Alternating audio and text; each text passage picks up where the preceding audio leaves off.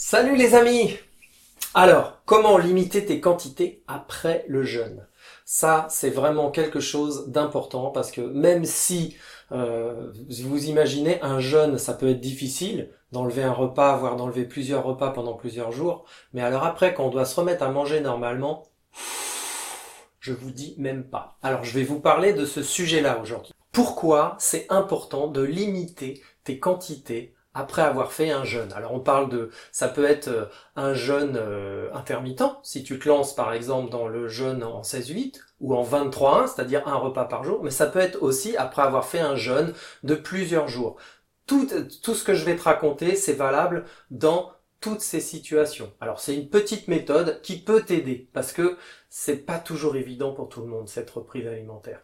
Ce que j'aime dire, c'est que la reprise alimentaire peut être un vrai défouloir sur la bouffe. Du coup, qu'est-ce qui va se passer? Bah, on va manger beaucoup, et puis tout le poids qu'on a perdu, eh ben, on va le reprendre. Puis alors, comme on a fait une pause alimentaire, l'estomac, le système digestif, il n'est pas habitué à recevoir euh, tout d'un coup plein de, de, nourriture. Donc ça peut être même, pour certaines personnes, ça peut être dangereux. Surtout en jeûne long, quand on reprend, il faut pas reprendre comme ça parce que c'est dangereux. Donc, une reprise alimentaire, c'est important de mettre quelque chose en place pour peut pas se défouler sur la nourriture.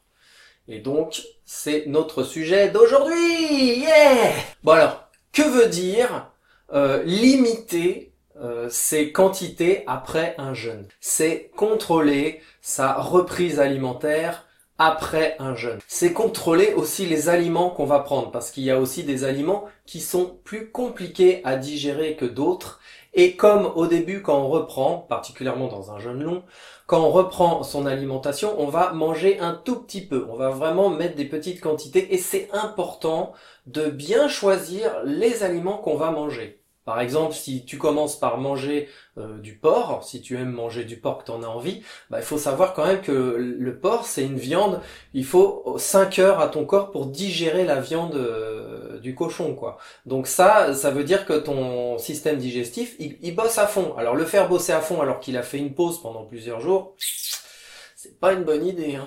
Alors bien sûr, c'est quelque chose que tu vas faire pour reprendre le temps que ton système digestif va retrouver une alimentation régulière et cohérente. Mais bon, là je, je, je pars un peu dans mes explications parce que j'adore parler de jeûne, hein, donc forcément je, je m'écarte un petit peu.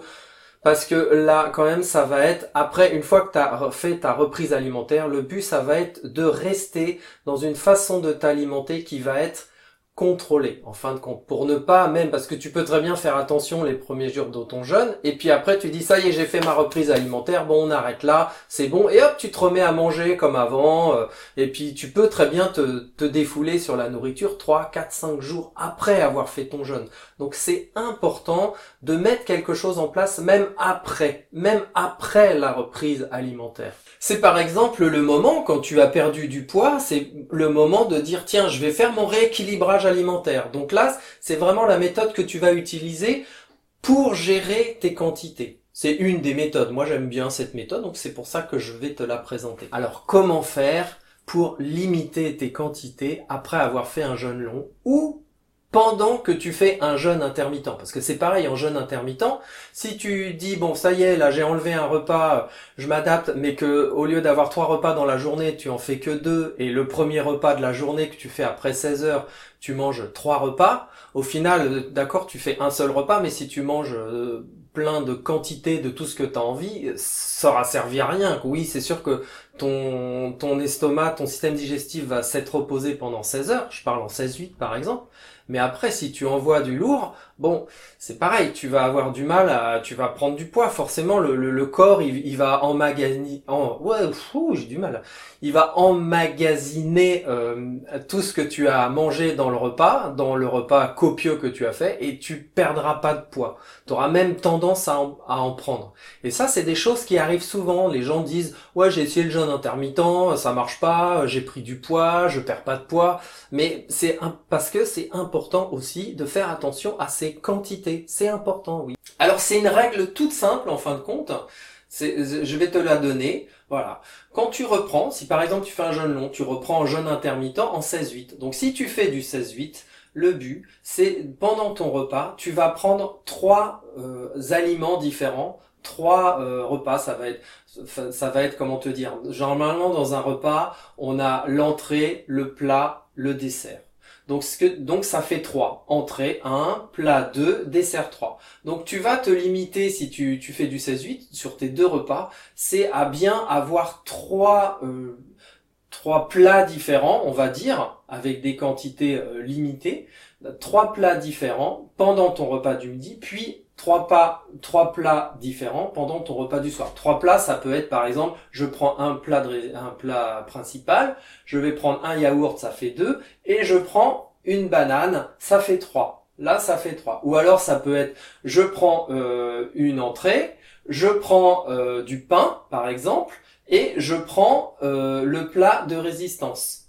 Là, ça fait 3 aussi. Et la deuxième chose, ça va être si par exemple tu fais du 16, du pas du 16, du du 23-1, c'est-à-dire un repas par euh, jour, et ben là tu vas prendre quatre euh, portions, quatre quatre euh, plats différents pendant ton repas. Donc avec le même principe, ça pourrait être une entrée, un plat, un produit laitier et un fruit ou ça peut être euh, pareil, je parlais tout à l'heure du pain, ça peut être euh, euh, par exemple un petit grignotage. Moi j'aime bien utiliser par exemple, j'utilise par exemple des fruits secs, donc ça, ça fera une portion de fruits secs, et ben ça fera un pendant mon repas.